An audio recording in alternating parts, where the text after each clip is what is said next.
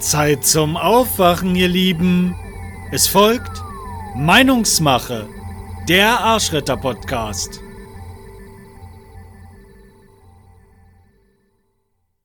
Hallo und herzlich willkommen zur fünften Folge vom Arschretter-Podcast. Heute die Folge Zuschuss versus Zukunft. In der letzten Zeit haben sich natürlich alle hauptsächlich mit einem Thema beschäftigt, mit der Corona-Pandemie.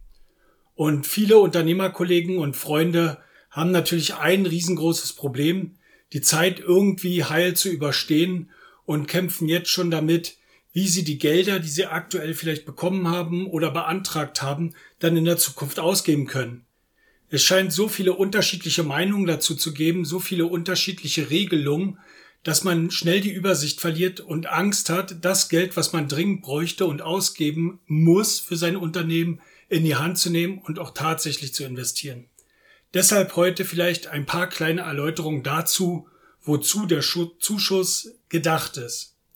Ich habe dafür eine ganz kleine Rechnung aufgemacht, weil die Frage, die hinter allem steht, ist, ist das Unternehmen tatsächlich von der Corona-Pandemie betroffen und wie groß ist der Liquiditätsengpass, den das Unternehmen in dieser Zeit ab Antragstellung tatsächlich erleidet.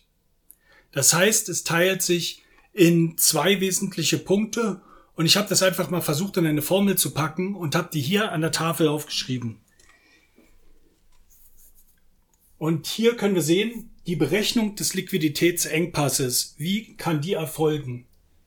In einem ersten Schritt wären sämtliche Zuflüsse zu ermitteln. Und zwar sind das alles die Einnahmen, die man aus Leistungen und Lieferungen erhält. Hierbei ist nicht entscheidend, welche Einnahmen man bevor Corona hatte, sondern es sind die Einnahmen entscheidend, die man ab Antragstellung in den kommenden drei Monaten auf Antragstellung tatsächlich einnehmen wird. Das heißt also, all die Gelder, die nach dem Antrag aus Leistung und Lieferung drei Monate lang ins Unternehmen fließen. Davon abzuziehen ist der Sach- und Finanzaufwand. Das sind alle Verbindlichkeiten, die das Unternehmen ab Antragstellung hat. Die Liste, was das alles sein kann, äh, ist sehr lang und idealerweise, wer einen Buchhalter hat oder einen Steuerberater, erkundigt sich bei diesem welche Sachen das alles sein können, die hier runterfallen. Ich habe dazu aber noch eine kleine Aufstellung mit dabei, die tue ich dann auch hinten nochmal ran zum Download, damit jeder sehen kann, um welche Punkte es sich hier handelt. Denn wie wir festgestellt haben in unserer täglichen Arbeit, ist das einer der wesentlichen Punkte, wo die Meinungen weiter auseinandergehen und wo einfach mal ein bisschen Klarheit geschaffen werden muss. Leider wird diese Klarheit nicht von denen geschaffen, die dafür eigentlich verantwortlich wären, sondern die Information muss man sich auch als Berater mühsam zusammenpicken von den einzelnen Institutionen, Steuerberatern, Anwälten und Leuten, die sich in diesen Thematiken gut auskennen. Ja, und in einem dritten Punkt äh, müssen dann noch weitere Einflüsse äh, berücksichtigt werden. Es könnten ja noch weitere Einnahmen erfolgen in den drei Monaten, zum Beispiel Steuererstattung. Diese sind auch vorrangig vor allen anderen Sachen. Und es könnten noch weitere Verbindlichkeiten auftreten, zum Beispiel der Abfluss von Sozialabgaben. Und innerhalb von drei Monaten werden die selbst bei Stundung auch auf jeden Fall innerhalb der drei Monate wieder fällig werden. Also sind diese entweder zum Ansatz zu bringen oder abzuziehen.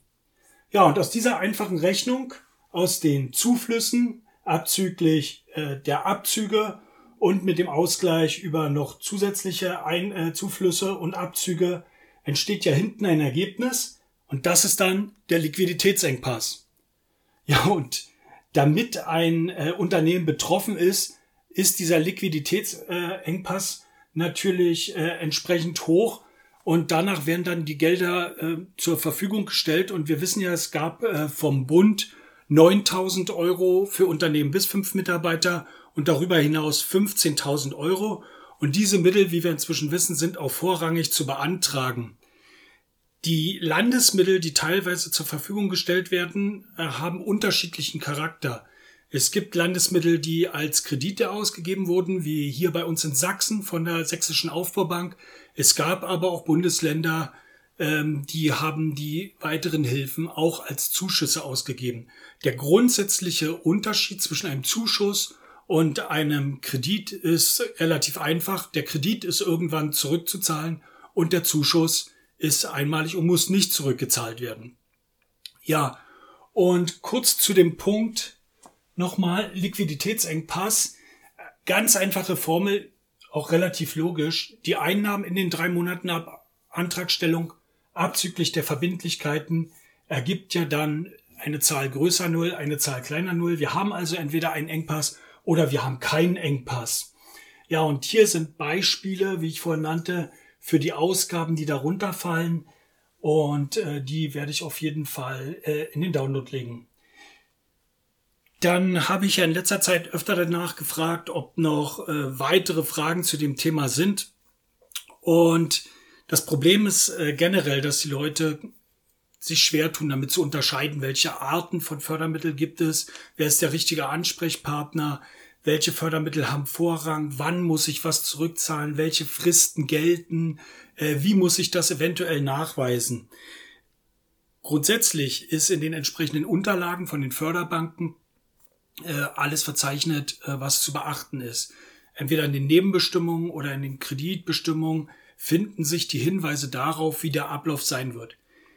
Wie es sich jetzt in so einem speziellen Fall wie der Corona-Pandemie dann äh, auswirken wird, das können selbst wir nicht sagen. Das wäre die Glaskugel. Wir werden jeden Tag wieder von neuen interessanten Schreiben von Förderbanken überrascht, über die wir hier dann brüten und versuchen äh, zu deuten, welchen Inhaltes sie sind. Ähm, ich denke einfach, wenn man sich grundsätzlich an diese einfache Formel hält, äh, dann muss man auch darüber nachdenken, welche Aufgabe man generell als Unternehmer hat. Und das ist ja natürlich, das Unternehmen voranzubringen und für seinen wirtschaftlichen Erfolg zu sorgen. Solange man sich also in dieser Bahn bewegt, äh, und sich bei speziellen Fragen vielleicht ein bisschen Beistand nimmt vom Buchhalter oder vom Steuerberater, lässt sich relativ einfach herausfinden, ob die Gelder mir tatsächlich zugestanden haben. Dann muss ich mir sowieso keine Sorgen machen. Oder ob ich vielleicht zu viel bekommen habe und später etwas zurückbezahlen muss. Bei einem geförderten Kredit ist sowieso die Rückzahlpflicht irgendwann gegeben, wenn auch erst nach drei Jahren.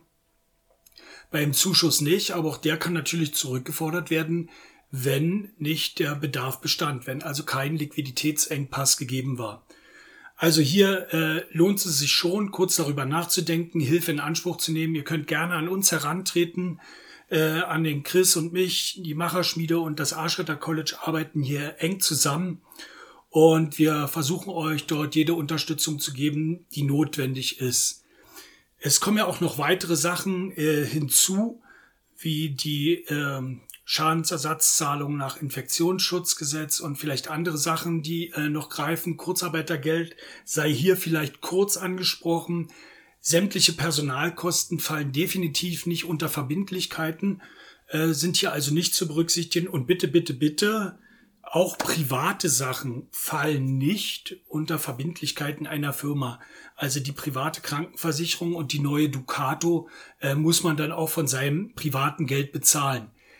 Das Einzige, was geklärt scheint, ist, dass man nicht verpflichtet ist, private Gelder zu investieren, um die Krise zu überwinden. Das ist ja immerhin schon mal ein Lichtblick äh, und ja besonders wichtig für die betroffenen Solo-Selbstständigen und Einzelunternehmer und Freiberufler äh, in diesen Zeiten. Die Zeiten sind nicht einfach, ähm, deswegen sollte man äh, trotzdem sich Rat holen, schauen, welche Möglichkeiten hat man, um an Hilfsgelder zu kommen. Ich denke, ob man betroffen ist oder nicht, merkt man doch relativ äh, einfach, wenn eben die Liquidität nicht mehr da ist und man die Sachen, die sonst von der Firma bezahlt wurden, nicht mehr bezahlen konnte. Und äh, hier sei vielleicht darauf hingewiesen, dass es im Grundsatz um fortlaufende Verbindlichkeiten geht, also Sachen, die in irgendeiner Art und Weise wiederkehrend sind. Und äh, das müssen jetzt nicht monatliche Sachen sein, das können auch vierteljährliche Sachen sein, das können jährliche Sachen sein, je nachdem wie auch die vertraglichen Vereinbarungen sind. Ich warne ausdrücklich davor, äh, im Nachgang äh, Verträge zu schmieden, aus denen Gelder dann abfließen, weil das fällt einem hinten auf die Füße. Irgendwann wird jemand kommen und wird gucken, ob die Gelder, die der Staat aus Steuergeldern zur Verfügung gestellt hat, ordnungsgemäß eingesetzt wurden. Und dann hat man das Geld dann wieder auf der hohen Kante und kann es zurückzahlen für den Fall der Fälle. Aber man sollte halt wirklich genau überlegen, ob das Sinn macht oder nicht. Denn es gibt genug Betroffene von der Krise und die haben das Geld mit Sicherheit viel nötiger wie andere.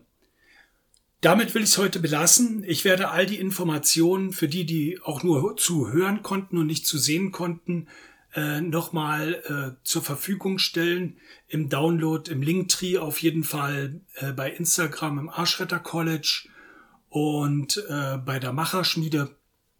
Und da könnt ihr euch die Informationen nochmal angucken. Ansonsten habt ihr dort auch unsere Kontaktdaten, könnt an uns herantreten. Äh, wir beantworten gerne eure Fragen, helfen weiter, wo wir können und können euch auch noch zu den anderen Förderprogrammen äh, sicherlich den ein oder anderen Rat geben um die Zeiten heil zu überstehen und in der Zukunft weiter voranzugehen. Ich wünsche euch maximale äh, Erfolge, bleibt gesund und äh, habt eine Meinung und bis zum nächsten Mal. Und das war's auch schon mit der heutigen Folge. Wenn es euch gefallen hat, kommentiert es, teilt es und ich sage Tschüss bis zur nächsten Folge und sage, lebt und habt deine Meinung.